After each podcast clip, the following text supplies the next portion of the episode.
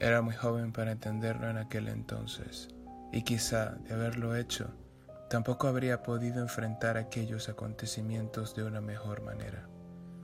Existen verdades que escapan de nuestra razón lógica, existen puertas, las cuales, una vez abiertas, se revelan ante ti oscuros rincones, misterios sin resolver y entes que podrían haber salido de las peores de tus pesadillas.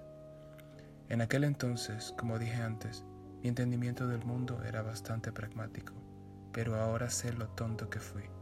Señor Henry, le escribo esta carta con la intención de contarle la historia de mi familia, la historia de los fantasmas que nos persiguieron y los eventos que enfrentamos al momento de encontrarnos frente a frente con aquella terrible verdad.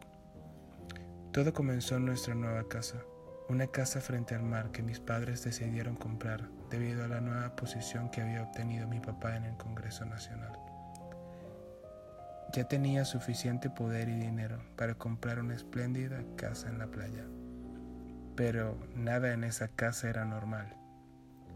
Desde el primer momento en el que encontramos aquella casa, todos acordamos inconscientemente que esas paredes estériles ocultaban grandes cosas.